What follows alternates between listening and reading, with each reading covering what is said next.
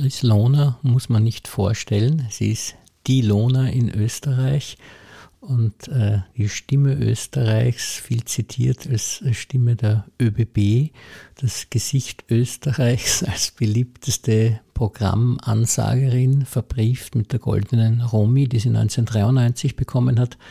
Aber noch viel, viel wichtiger als all das ist ihr soziales Engagement. So hat sie 2009 den Fritz Greiniger Preis für Zivilcourage bekommen und äh, 2015 das Goldene Ehrenzeichen für Verdienste um die Republik Österreich für ihr soziales Engagement eben für Licht in die Welt und jetzt zuletzt für Jugend eine Welt immer bereit, sich für Schwache zu engagieren und ihnen zu helfen. Also ein ganz, ganz großartiger Gast für unseren Bezirkspodcast.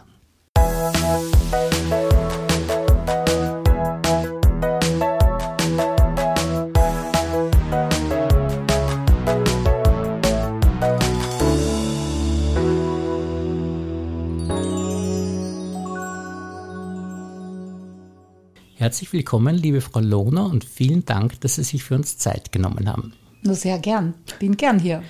Ja. Und ich höre auch, Sie haben Geburtstag heute. Also gibt es ein Lied. Happy Birthday to you. Happy Birthday to you. Happy Birthday, lieber Herr Nett. Happy Birthday to you. Das ist ja nett von Ihnen. Ja, das muss sein. Blume habe ich keine. Ja, ja, aber das ist, glaube ich, mehr wert als eine Blume. Na, vielen, vielen Dank. Das hat schon mal gut begonnen. Und jetzt kommen wir aber zu Ihnen. Und äh, Sie sind ja ein Mensch, den äh, in Österreich Millionen Leute kennen und immer was anderes mit Ihnen auch verbinden. Und bei mir ist es so, dass ich mit Ihnen Ihre unglaubliche Hilfsbereitschaft verbinde. Und da wollte ich Sie fragen, äh, wo kommt das eigentlich her, dass Sie so ein hilfsbereiter Mensch sind? Also ich glaube, ich habe viel von meinem Vater geerbt. Mein Vater war der jüngste Volkshochschuldirektor in Wien und ein unheimlich hilfsbereiter Mensch. Ich habe meine ganze Kindheit und auch dann noch als Erwachsene erlebt, wenn jemand zu ihm gekommen ist und irgendein Problem hatte, hat er sofort nachgedacht, was kann man tun? Und das habe ich auch. Und das ist eigentlich eine männliche Attitüde, sofort lösungsorientiert zu sein. Während Frauen ja gern haben, viel reden über die Probleme und die Freundin hört zu und sagt arm, arm und dann redet man, redet man ganz viel. Und wenn man mir irgendwas erzählt, wo etwas zu tun ist, überlege ich mir gleich, was könnte ich machen, was kann man machen und so weiter. Das habe ich von meinem Vater, ganz sicher. Und das hat sich bei mir eingeprägt. Und es ist auch so, ich habe natürlich auch ein Glück, dass dadurch, dass ich ein öffentlicher Mensch bin und die Menschen meine Arbeit annehmen, ob ich Bücher schreibe oder auf der Bühne stehe oder wo moderiere oder was, das, das ist ein Geschenk, ja, das ist ja nicht selbstverständlich. Und da hat man schon das Gefühl, man möchte irgendwie was zurückgeben. Und das kann ich natürlich. Und das ist großartig. Ich kann natürlich mehr als jemand, der nicht in der Öffentlichkeit ist, der zahlt oder einen Logschein ein für irgendeine. Und ich kann ein bisschen mehr bewegen. Und das finde ich einfach großartig. Ja, ja. Und ich kenne ja sehr, sehr viele Menschen, also nicht persönlich, aber doch, die in der Öffentlichkeit stehen, aber doch sehr, sehr wenige, die so viel machen wie Sie. Und vor allem auch dann, ich weiß es ja selbst aus eigener Erfahrung, weil Sie ja vor 30 Jahren äh, wie die Maurer Zeitung gegründet worden ist, völlig selbstlos dort Artikel geschrieben haben und äh, Prominente vorgestellt haben und wir dann sagen konnten, ja, bei uns in der Zeitung schreibt die Chris Lohner und deshalb haben die Inserenten gesagt, wenn die Chris Lohner dort schreibt, dann können wir sehr, sehr gerne dort inserieren und haben mehr oder weniger die Finanzierung der Zeitung durch ihre Artikel ermöglicht und haben dann ja auch äh, völlig selbstlos auch und immer selbstverständlich den Flohmarkt am Mauer Hauptplatz unterstützt, äh, wo dann fast 100.000 Schilling äh, zustande gekommen sind durch den Verkauf und sind das und immer mit so einer Freude und Selbstverständlichkeit für Projekte, wo sie sich halt gar nicht mehr erinnern können, dass sie das überhaupt gemacht haben. Weil ich, ich habe ich hab ja da auch kein Feedback gehabt. Ich habe das gemacht aus Freude. Ich habe die Kettenreaktion äh, habe ich gar nicht bedacht oder das höre ich jetzt zum ersten Mal mit den Inseraten und so weiter. Ich habe es halt gemacht, weil mir gedacht habe, jeder hat einmal angefangen, die wollen was machen, na helfe ich doch. Also das war für mich selbstverständlich noch dazu, wo ich ich wohne nicht in Mauer, ich wohne in Rodaun, aber das, oder beziehungsweise jetzt in Karlsburg, aber das war logisch, wenn, wenn, weil wenn jemand was Neues macht, braucht er Unterstützung. Ich habe so viele Male keine gehabt und ich denke mir, ich helfe da gern. Jetzt habe ich auch beim Fernsehen, wenn eine neue kam, der habe ich auch geholfen, weil ich weiß, wie das ist. Man ist so alleingelassen, wenn man etwas Neues anfängt und weiß nicht, wie geht's und wie macht man es. Und wenn man da helfen kann, ist doch großartig. Außerdem ist helfen ist rückbezüglich. Sie kriegen ja was dafür, ein schönes Gefühl. Ein schönes das kann man Gefühl, sich nicht ja. kaufen. Ja. Die besten Sachen im Leben kann man sich sowieso nicht ja. kaufen.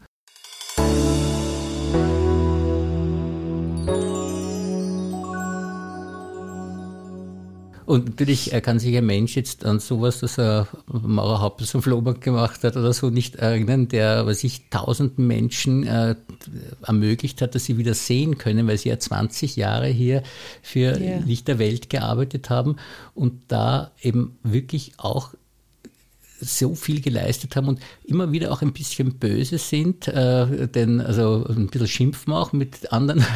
also sagen, wieso macht ihr das eigentlich nicht? Weil das muss doch selbstverständlich sein. Wie war denn das mit dem Sehen?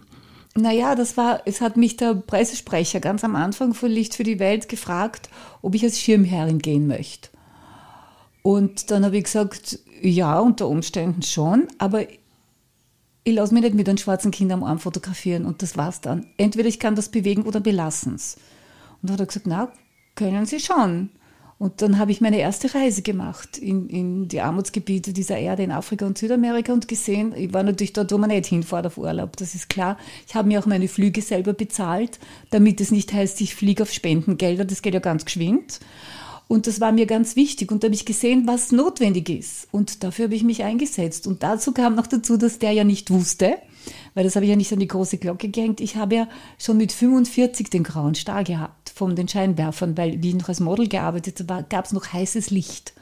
Das gibt es ja jetzt nicht mehr, mehr. Und das hat mir natürlich, hat meinen Augen geschadet. Und ich wusste, wie das ist, wenn man ein bisschen nicht gut sieht und den grauen Schleier vor den Augen hat. Und das habe ich dann im Nachhinein erzählt. Und ich war ja mit 45 sehr jung für diese OP. Und ich habe ja auch die Operation damals so bekommen, wie sie jetzt immer noch in Afrika gemacht wird. Weil jetzt in, hier bei uns wird so ein kleines Schirmchen gemacht, ein kleiner Schnitt und das Schirmchen wird eingeführt in, in, in den Augraum, in die Kapsel und dann aufgemacht. Ich habe noch die starre Linse und so. Also das sind so Fachler, Fachdinge, die ich kurz erzähle. Also das war, das war eine wichtige Sache und es war mir ein Anliegen. Ja, und Sie sind ja nicht nur unter Anführungszeichen jetzt Schirmherrin, sondern Sie waren ja auch bei unzähligen Operationen dabei. Könnten Sie das wahrscheinlich schon selber auch operieren? Ja, das habe ich auch schon mal gesagt. Ja. Ich habe so viele, Oper ich war in so vielen Operationen dabei. Ja, ja. Das ist, ich meine, natürlich könnte ich es nicht, aber ich weiß, ich weiß, was zu tun ist und wie es geht. Das wäre ja auch in Europa, in Österreich undenkbar, dass man mich in den OP lässt.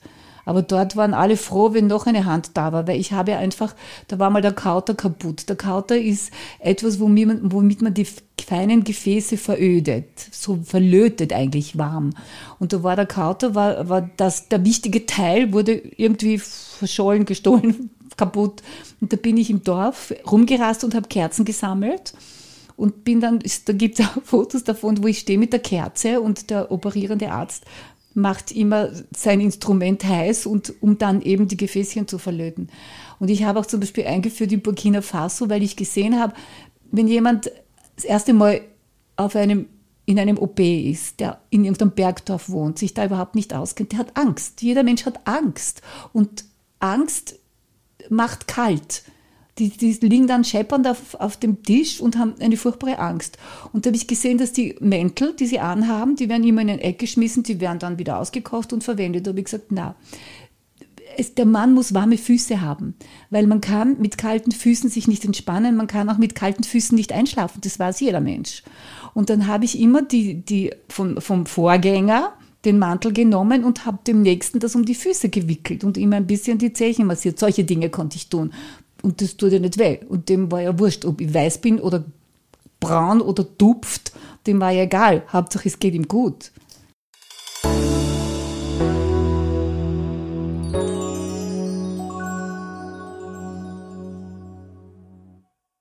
Und das Unfassbare ist ja, dass diese Operation eigentlich relativ einfach zu machen ja. ist, relativ billig ist und so eine wahnsinnige Wirkung hat für die Leute, die ja dort völlig hilflos natürlich werden, wenn sie blind sind. Nicht? Naja, es ist vor allem, es ist eigentlich ist es lebensbedrohend, wenn jemand in Afrika blind ist. Oder am grauen Stadion kann man ja operieren, wenn er wirklich dann ganz blind ist, dann ist es ja ohnehin vorbei.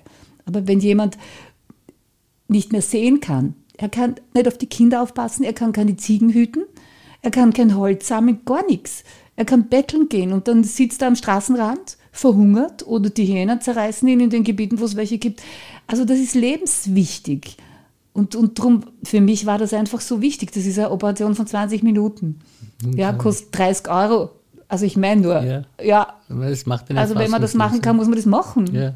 Und Sie haben wirklich 20 Jahre lang dieses Projekt unterstützt und jetzt aber äh, sind Sie Schirmherrin von einem neuen Projekt, äh, weil Ihnen die Kinder so besonders am Herzen liegen. Auch. Naja, es ist so, ich habe, ich, natürlich habe ich sehr viel gesehen in diesen 20 Jahren in, in Südamerika, Afrika und da sind ja auch immer Kinder dabei. Wir haben ja auch behinderte Kinder noch ins Programm aufgenommen, wenn wir welche gesehen haben und ihnen geholfen, auch im Rahmen von Licht für die Welt. Und ich habe mir gedacht, das letzte Drittel oder was immer das jetzt wird in meinem Leben, ich wäre ja nächstes Jahr 80, das möchte ich der Jugend widmen. Wirklich nur den Kindern dieser Welt. Weil ich der Meinung bin, so wie es zugeht, ich meine, das ist ja, eigentlich könnte man ja nur weinen den ganzen Tag, aber ich weigere mich. Ich will lieber was tun als nur weinen. Und wenn ich denke, dass die Kinder im warmen Nestchen in der westlichen Welt auch nicht die Wahnsinnschancen haben und sich aussuchen können, welchen Beruf sie machen oder wie oder was. Aber die sitzen im warmen Nestchen. Aber dann gibt es die Kinder, die leben auf der Straße. Und die haben überhaupt keine Karten. Die haben nicht einmal schlechte Karten, die haben gar keine.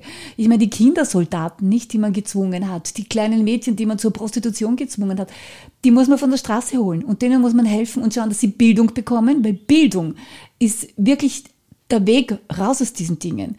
Wenn man, wenn man genug Bildung erfährt, kann man sagen, was man möchte und was man nicht möchte.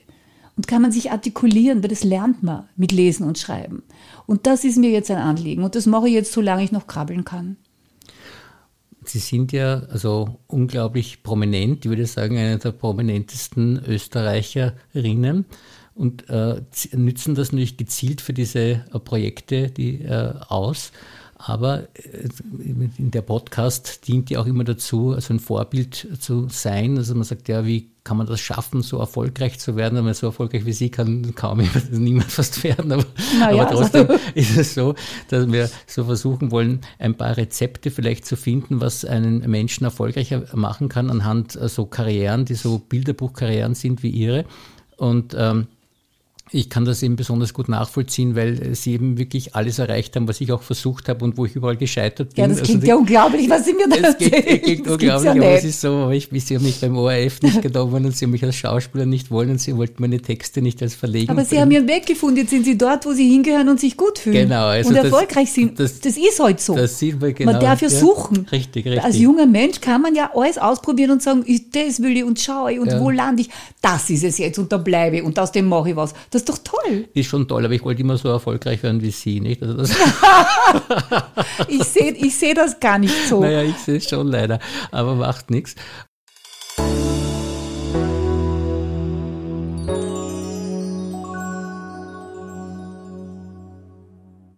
Äh, jetzt wollen wir auf den Spuren Ihres Erfolges ein bisschen gehen und ähm, ich habe das Gefühl, dass Sie, äh, also und Sie sagen ja immer, dass Sie die Sachen so machen, wie sie auf Sie zukommen und dass auch viel, vielleicht auch ein Zufall dabei ist oder Glück dabei ist oder wie auch immer.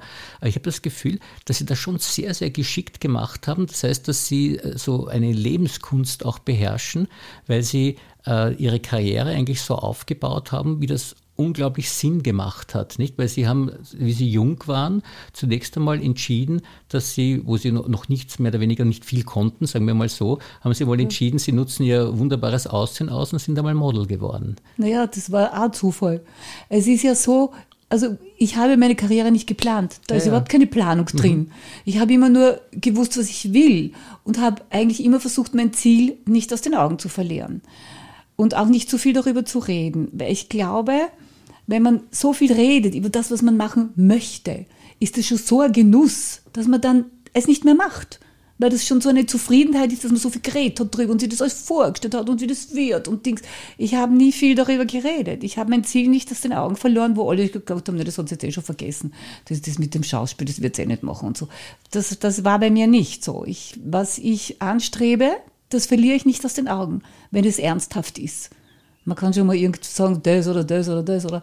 Aber ich glaube, das ist das Wichtigste, seinen Weg zu gehen. Und was ich auch so wichtig finde, und das ist, finde ich, für die, für die Kids so wichtig, sich nicht zu verbiegen und sich nicht zu verlieren, sich selber zu verleugnen, sich für irgendeinen Schmorn aufzugeben und, und, und ja, und seine ganze Authentizität zu verlieren, was so wichtig ist, weil das ist das, was sich vermittelt. Es vermittelt sich nur das Echte auf lange Sicht. Das Unechte vermittelt sich auch. Ja. Jede Menge sieht man, aber nicht, nicht lang. Ja. Das, irgendwann bricht das ab. Ja, was das ist Unfassbare bei Ihnen ist, dass Sie, glaube ich, mit 29, wenn ich es richtig in Erinnerung habe, Ihre Modelkarriere schon wieder beendet ja. haben, weil Sie ja gesagt haben, Sie wollen eigentlich nicht nur so eine Ansteckblume sein, sondern Tierfisch. Sie wollen ja. Tierfisch sein, also so nicht, sondern Sie wollen, also was Sie auch dann wirklich geschafft haben, dass Ihre Stimme gehört wird auch und äh, nicht nur Ihr Aussehen gesehen wird und haben wir das aber so ideal gemacht, weil sie haben mit der Modelkarriere das Schauspielstudium finanziert, dann mit dem Schauspielstudium im Rücken dann sich beworben äh, als Programmansagerin und haben da eigentlich sehr, sehr gute Karten gehabt, weil sie ja tatsächlich, wie man schon damals erkannt hat, die berühmteste Stimme Österreichs Ich habe überhaupt, das war mir gar nicht bewusst, weil ich lebe mit meiner Stimme schon so lange. War, ja. das, wissen Sie, was auch so spannend ist? Alles, was jetzt so um, man sagt über mich oder so, das hat ja mit mir relativ wenig zu tun, sage ich jetzt mal, weil das ist ja von außen, wie man mich von außen sieht. Ich selber sehe mich ja so nicht. Ich, ich meine, ich putze ja nicht in der Früh der prominenten Christel oder die Zähne, ich putze mir halt die Zähne. Wissen Sie, was ich meine? Das ist ja von außen entstanden, was ich toll finde, weil ich war das erste Mal sehr erstaunt, wie man gesagt hat, du hast eine besondere Stimme. Und man dachte, Aha. Haben Sie da gar nicht das Gefühl, dass die Stimme so besonders Nein. ist? Nein, Nein, weil die habe ich schon so lange. Ja, Was mich nur wundert, dass sie nicht alt geworden ist. Weil ja, Stimmen altern ja, ja, ja, und die ist geblieben. Das finde ich schon spannend. Aber dass die so besonders ist, habe ich, das habe ich nie empfunden. Ja, aber es ist ja bei Ihnen überhaupt verblüffend, weil Sie ja überhaupt nicht altern eigentlich. Nicht, weil Sie naja, ich alter schon, aber, nicht, aber das sind so Sachen, die, die man selber gar nicht so realisiert. Gute Gene und, haben, und beim Orf war es halt so, dass ich äh, mir gedacht habe, ich, ich, ich muss irgendwas tun, bis ich irgendwo ein Engagement kriege an irgendeinem Theater, kann ich in die Luft schauen und das Geld äh, verprassen, das ich als Model verdient habe, das geht nicht. Und da habe ich mich halt beworben. Und dann haben wir gedacht, na gut, Sprecherin ist zwar nett und ich kannte den Beruf ja gar nicht, weil da, wo ich in Paris war oder Düsseldorf, ich habe nie ferngeschaut. Ich, meine, ich war jung, ich sitze ja nicht am Abend vor dem Fernseher um mit Willen, 22 ne? Jahren oder so. Und dann habe ich gedacht, na gut, mache ich das halt. Und dann habe ich aber gesehen, also in dem Haus gibt es ja mehr zu tun. Das ist ja ein faszinierendes Medium. Und da bin ich durchs Haus gegangen und habe gesagt, ich würde gern das machen und das machen. Und dann hat sie mir gesagt, ja, mach. Und wenn du das nicht kannst, nehmen wir das wieder weg. Mhm. Also ich habe es einfach versucht und das ist auch gelungen. Und dann irgendjemand hat mich einmal gesehen, da war ich noch Model. Der Georg Lotzki, ein Regisseur, der hat mich in einem Werbespot gesehen. Ich habe ja viele Werbespots gemacht in Deutschland und so weiter. Ich war die Kamera gewöhnt. Und, und der hat mich nach Wien geholt für einen Krimi für einfacher Doppelmord. Und das war meine erste Begegnung mit dem ORF, wo gar nicht gewusst habe, dass ich da landen werde. Also so hat das angefangen. Und das Schauspiel habe ich einfach finanziert als mit, mit der Gage von meiner Modelarbeit. Mein, mein Vater hat gesagt, ja, du kannst gern studieren, aber der Schauspiel finanzieren wir nicht. Das werden wir nicht finanzieren. Und das, so war das halt. Ich habe dann inskribiert ihm zuliebe am Dolmetsch-Institut, da war ich, glaube ich, zweimal und habe halt geschaut, dass ich meine Rollen lerne und tags als Model arbeite, am Abend wieder Unterricht habe, weil damals war ja das Reinhardt-Seminar noch keine Universität, da musste man bezahlen und das Geld hatte ich nicht. Also habe ich halt einen Privatlehrer gehabt und habe beim, beim Kestraneck habe ich Sprechunterricht genommen, so, dort war die Erika Blucher, da waren einige und so habe ich halt mir das Ganze irgendwie erarbeitet und habe dann bei, bei der Bühnengewerkschaft, bei der Paritätischen Kommission die Abschlussprüfung mhm. gemacht und haben mir dann gedacht, na gut, das habe ich jetzt, mein Handwerk kann ich und jetzt schaue ich mir noch ein bisschen die Welt an als Model und verdiene noch ein bisschen was und, und schaue dann ab irgendwann genug, gehe ich zurück und schaue, was weiter passiert.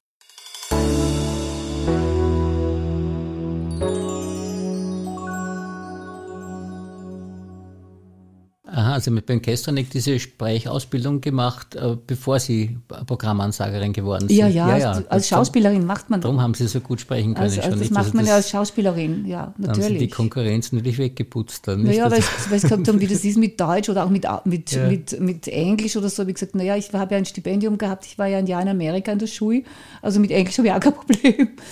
Also ja, so, so hat das angefangen. Und es ist interessant, wenn ich das jetzt rückwirkend betrachte, es sind die Nebenjobs, sind meine Hauptjobs geworden.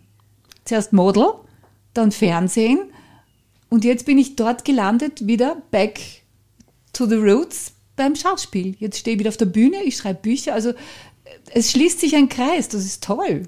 Ja, das meine ich ja. Also, Sie sagen ja, dass das sich alles irgendwie zufällig ergeben hat, aber es, es, schaut so aus, als ob das wirklich, also dass da ein kluger Geist dahinter steckt, weil nämlich auch diese Idee der Programmansagerin als Scha Schau Schauspielerin werden will, man wird dadurch irrsinnig bekannt.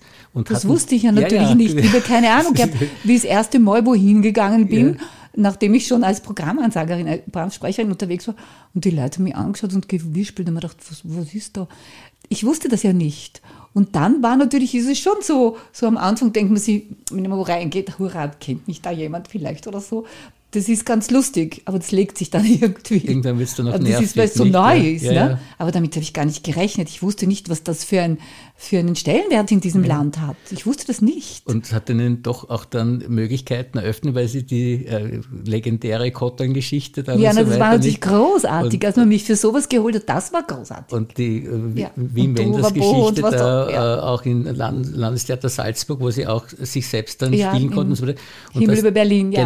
Genau. Und das sind dann schon Möglichkeiten und da haben sie dann eben äh, ihr Talent zeigen können. Das war schön, das, das war großartig, schön, ja. weil da konnte ich immer Gas geben. Ne? Richtig, und es gibt ja so viele Schauspieler und es ist eben wahnsinnig schwierig, sich da durchzusetzen. Ich weiß es ja selber, ich habe es auch versucht und nicht geschafft. so. Naja, wissen Sie, ja.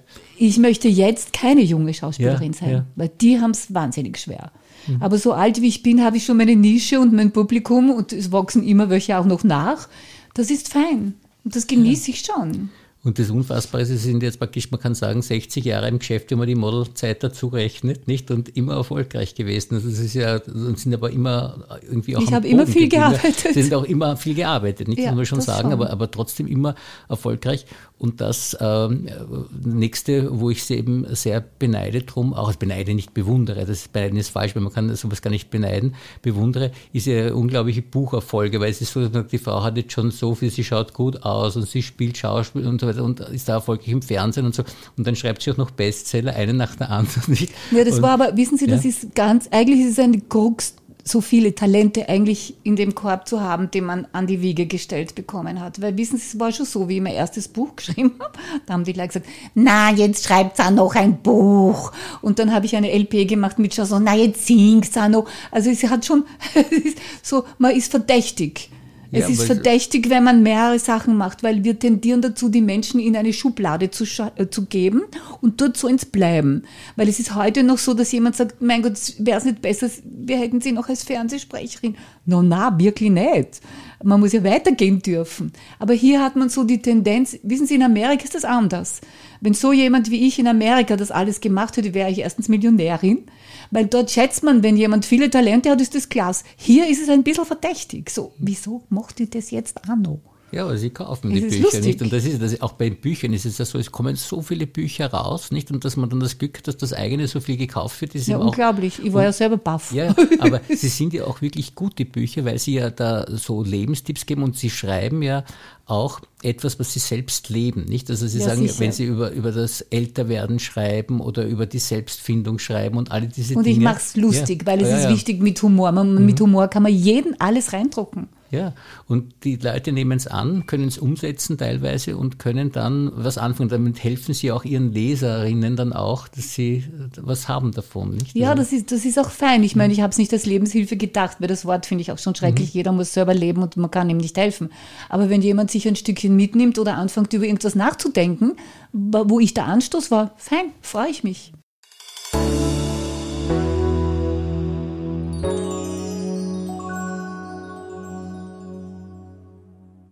Und ich finde es auch viel, viel besser, wenn mich die Chris Lohner berät, wo ich sehe, die hat auch ein erfolgreiches Leben, als wenn es irgendein Psychologe ist, der eigentlich vielleicht ein ganz ein übles Leben hat und dem es ganz schlecht geht in Wirklichkeit. Und da sagt man, was ich tun soll. Dann sage ich, so Na, mir schaut man zu. Ja, ja. Schaut man zu, mir schaut man da läuft es wirklich gut. Und wenn man sich da ein bisschen was abschaut, ist es also nicht so schlecht. Und äh, sie sind aber gar nicht fertig mit ihren Talenten, weil es ist ja so, das ist ja wirklich unfassbar, dass sie ja auch Ausstellungen machen, weil sie auch Ja, ich habe jetzt demnächst ja, ja, eine genau, Ausstellung ja. mhm. in, in der Galerie Kalksburg beim Rudi Schneider-Mansau.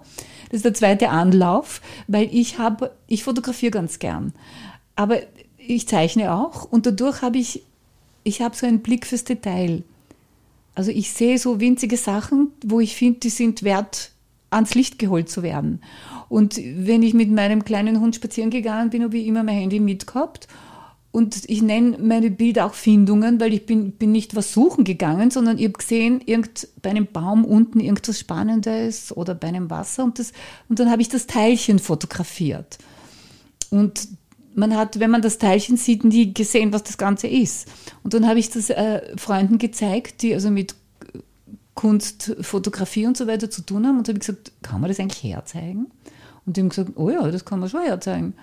Haben wir doch, na gut, dann probiere ich es. Und habe meine erste Ausstellung gehabt im Hansen, bei der, in der Börse. Und dann einmal im Blankenberg, im, im Antikhof.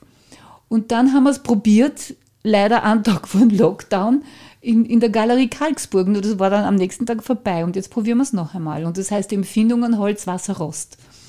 Und das ist spannend, weil ich sehe natürlich immer irgendwas, was. Es gibt so viele Leute, die sehen so, so, so vieles nicht.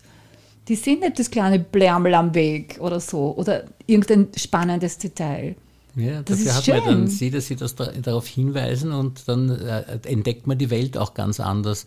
Und äh, Sie fotografieren und malen auch, oder? Nein, ich zeichne so zeichne. für mich. Ich habe mhm. immer, also wenn ich unterwegs bin, ich mache Buntstiftzeichnungen, mhm. auch in Jamaika, weil ja mit Wasserfarben oder mit allem da herumzuhantieren, das geht nicht. Also mhm. ich mache so, ja, aber das mache ich für mich. Mhm. Das heißt, die Ausstellung sind die Fotos. Die Ausstellung sind die Fotos, mhm. ja, 27 Fotos. Und ich habe auch welche verkauft schon. Ja, ja, ja finde ich großartig, dass jemand sowas kauft. Ja, das ist unfassbar. Und äh, aber wir sind ja noch immer noch nicht am Ende, weil es ist so, diese Bücher, weil Sie sagen, Sie wollen äh, diesen Begriff, also Lebenshilfe nicht, sondern dass man einfach sagt, also Sie, Sie, Sie stellen in diesen Büchern dar, wie Sie es gemacht haben, Denkanstöße, ja. wie Sie es gemacht haben und kann man nicht was übernehmen. Das ist ja die eine Sache. Aber die andere Sache, die ich jetzt auch wiederum großartig finde, äh, was Sie jetzt äh, als neues Buchprojekt äh, auch wieder, wieder mit der Pech gehabt haben, weil das ist gerade vom Lockdown rausgekommen und dann wollten Sie es präsentieren. Und das ist, aber es wird trotzdem trotzdem sicherlich sehr erfolgreich und Sie machen es ja auch sehr toll, weil Sie dieses Buch, da geht es jetzt um Ihre Kindheit in Wien, das ist 2020 rausgekommen und da haben Sie aber gleichzeitig auch ein Bühnenstück, äh, wo Sie das präsentieren. Ja, ich habe, erstens kam auch dann das Hörbuch im Lockdown, es kam alles im Lockdown. Ja. Und, und dann habe ich mir gedacht, das könnte man gut auf die Bühne bringen, als quasi musikalisch-nostalgische Revue und der, der der, von Monty Beton, der Toni Matoschitz. Der ist der, der, quasi Mastermind auf Monty Beton, die Band von mhm. Krankel. Und das sind Freunde von mir. Und da habe ich zum Toni gesagt, weißt du was, setzen wir uns doch mal zusammen, schauen wir uns den Text an, den ich da eventuell verpacke, weil das muss man ja anders verpacken für auf der Bühne, als wenn man ein Buch liest, das ist wieder eine andere Geschichte.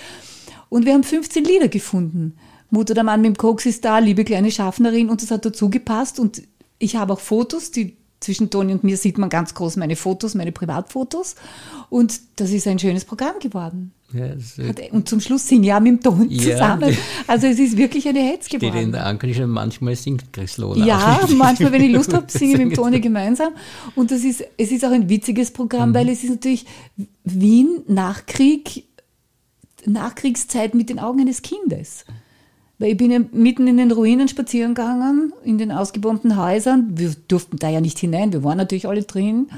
Und es, es gab ja auch nichts. Wir haben ja nichts zu essen gehabt, eigentlich. Wir haben auch nicht irgendwie was zum Anziehen gehabt, sondern irgendwelche aufgetrennten Geschichten. Die, äh, ja, also es war eine andere Zeit, aber es war es war eine neidlose Zeit, weil es ist allen so gegangen. Also es hat niemand irgendwas Besonderes gehabt, wo man gesagt hat, ja, das möchte ich auch und die Dings. Nein, man hat das, was man hat, hat man noch geteilt unter Umständen mit, mit Freunden oder so. Also für mich als Kind war das nicht tragisch. Es war sicher für die Erwachsenen nicht sehr lustig. Viele Männer sind nicht heimgekommen, die Frauen waren allein. Es waren ja auch mehr Frauen da. Drum die liebe kleine Schaffnerin war ja zwangsläufig, weil die Männer im Krieg geblieben sind. Ich habe auch in meiner Kindheit so viele invalide Menschen gesehen, mit nur einem Bein, einem Arm, vielleicht auch nur mit einem Auge. Das sieht man ja alles nicht mehr. Das war ja mein Alltag, mhm. diese Menschen auch zu sehen, aber die sind wenigstens überhaupt zurückgekommen, nicht? Manche sind nicht mehr gekommen. Ich weiß noch, wo immer diese Anschläge waren von Namen wo nachgeschaut wird, Vermisste, wo sind sie, wo, also das war schon eine andere Zeit für die Erwachsenen. Und wir haben natürlich alle nicht gewusst, wo geht es hin. Wir waren, wir waren vier, es waren vier Besatzungen hier. Es waren die Franzosen, die Engländer, die Amerikaner und die Russen. Wien war eingeteilt in vier verschiedene äh, Demarkationslinien in ganz Österreich, aber in Wien waren es einfach verschiedene Bezirke. Ich habe im englischen Bezirk habe ich gewohnt, im russischen bin ich in die Schule gegangen. Also das kann man sich alles überhaupt nicht vorstellen. Und wir haben nicht gewusst, was aus uns wird. Hätten wir nicht damals diese tollen Politiker gehabt, das muss ich schon sagen. Mhm. Die waren schon unglaublich. Und wir haben den Staatsvertrag bekommen. Weil sonst wären wir verschwunden hinterm eisernen Vorhang und vielleicht jetzt seit 20 Jahren in der westlichen Welt. Mhm. Und jetzt also ich meine, das kann man sich alles gar nicht vorstellen. Ja, ja. ja, als Kind habe ich das schon gespürt, es wurde auch viel geredet darüber. Aber das ist doch, wenn man das hinterher betrachtet, sensationell.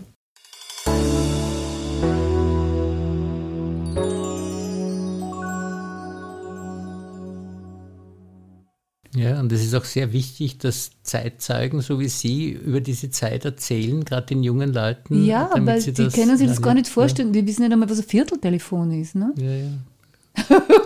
Und äh, das ist ja auch, ich finde ja immer, dass es ein Privileg ist, weil das gilt ja für mich genauso und für Sie eben auch, dass wir die Armut auch noch ein bisschen erlebt haben und uns dann halt äh, etwas erarbeiten konnten, nicht wenn es naja, bergauf gegangen ist. Ich glaube, man kann den Kindern keinen Vorwurf machen, dass sie das halt nicht erlebt ja. haben. Gott sei Dank haben sie keinen Krieg erlebt, Gott sei Dank sind sie nicht in der Nachkriegszeit herumgekrabbelt. Das ist schon in Ordnung.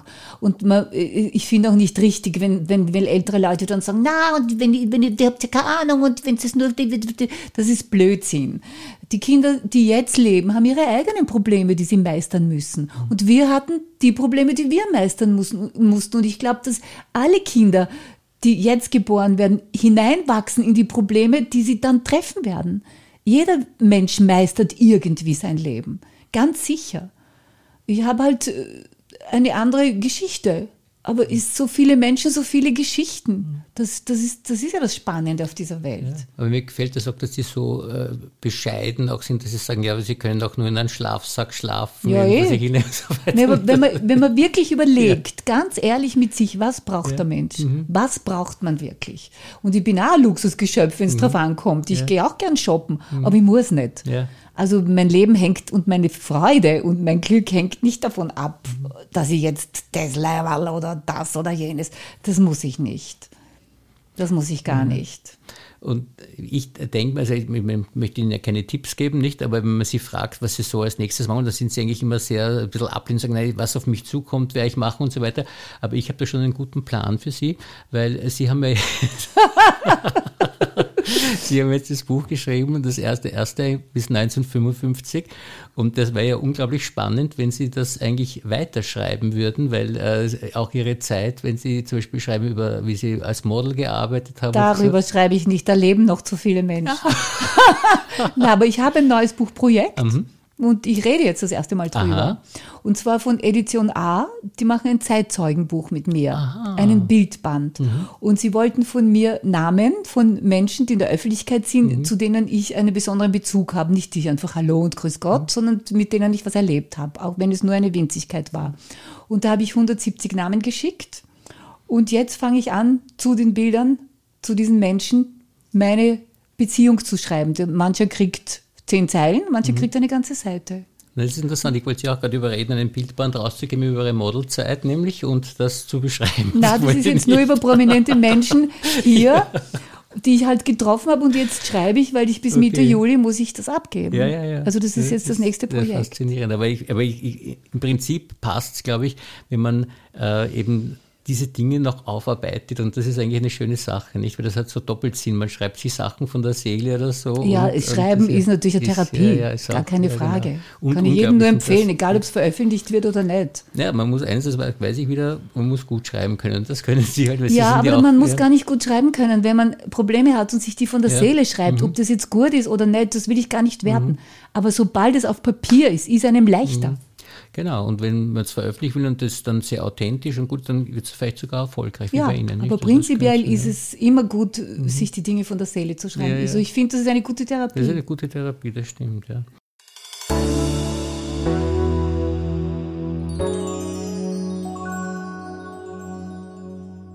Gut, zum Abschluss äh, noch unseren Fragebogen, ein paar Fragen. Ähm, was ist denn Ihre Lieblingsmusik? Also das ist sehr verschieden, je nach Stimmung. Also ich, ich bin ja ein Beatles-Fan natürlich, mhm. klar, aufgrund meines Alters, aber ich, ich stehe auch auf Barockmusik. Also ich mag Albinone und Bach-Helbel und so weiter, das höre ich mir auch gern an. Und manchmal auch, wenn ich in einem Land war, höre ich die Musik des Landes Wien-Bali. Mhm. Das ist eine Musik, die ganz besonders ist oder auch chinesische Musik. Das mhm. sind, aber das muss, wenn es im Land ist, ja. das ist so wie ich esse ja auch das, was man dort isst. Mhm. Und dann höre ich auch gerne die Musik, die man dort spielt. Mhm. Das ist sehr vielfältig. Und gibt es einen Lieblingsfilm, den Sie haben? Es gab einen Film in meiner Jugend, das war The Wizard of Oz, der Hexer von Oz mit der Judy Garland. Mhm. Und das ist wie heutig. Das hat mich so aufgeregt, dieser Film, dass ich Fieber bekommen habe. Also ich war total fertig. Und das Interessante ist, wenn ich darüber nachdenke, da gab es einen kleinen Kernterrier in dem Film den Toto. Und ich hatte auch zwei kleine Kernterrier, mhm. weil mir diese Hunde so gefallen mhm. haben. Und da gibt es eine Geschichte zu diesem Hund, das war ein, der Toto war ein Rüde in dem Film. Und es war schon, die Dreharbeiten waren schon ziemlich weit fortgeschritten und der hat überall das Beinchen gehoben in den Kulissen. Und dann hat man ihn gegen ein Mädchen ausgetauscht, gegen ein Kernterrier-Mädchen, so wie ich hatte bis vor kurzem, weil die natürlich nicht das Bein gehoben hat. Und die musste aber auch Toto genannt werden, weil ja das im Anschluss war an die Dreharbeiten. Das ist so die Geschichte zu meinem Wizard of Oz. Ja, das müssen wir vor allem gleich anschauen, den Film. Das klingt sehr interessant.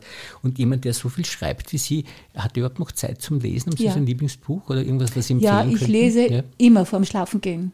Ich kann gar nicht ohne zu lesen einfach einschlafen. Mhm. Jetzt lese ich irgendwas ganz Witziges mit, der Schreib mit dem Eisschrank durch, durch Irland. Mhm. Das ist ein ganz ein witziges Buch. Lustig, manchmal lese ich sogar drei Bücher zugleich, je nachdem, mhm. wie müde ich bin oder so. Mhm. Und eine Lieblingsspeise? Also ich esse gern italienisch. Alles, was italienisch ist, habe ich gern und alles, was aus dem Meer kommt, habe ich gern. Und gibt es ein Lieblingslokal, das Sie gern aufsuchen? Ja, es gibt einen Italiener in Wien in der Nähe der Oper, wo ich sehr gern esse. das ja. passt dann gut zusammen. Und einen bevorzugten Urlaubsort, wo Sie also ich mache sehr viel Studienreisen, sehr gern, weil ich mir gern anschaue, wie andere Menschen leben. Ich bin ja nicht allein auf der Welt. Mhm. Und sonst, was ich meinen Pensionistenurlaub nenne, ist Jamaika. Mhm. Weil ich habe ja mit einem Jamaikaner sehr lang gelebt und vor seit 40 Jahren immer wieder nach Jamaika, weil dort lasse ich wirklich die Seele baumeln.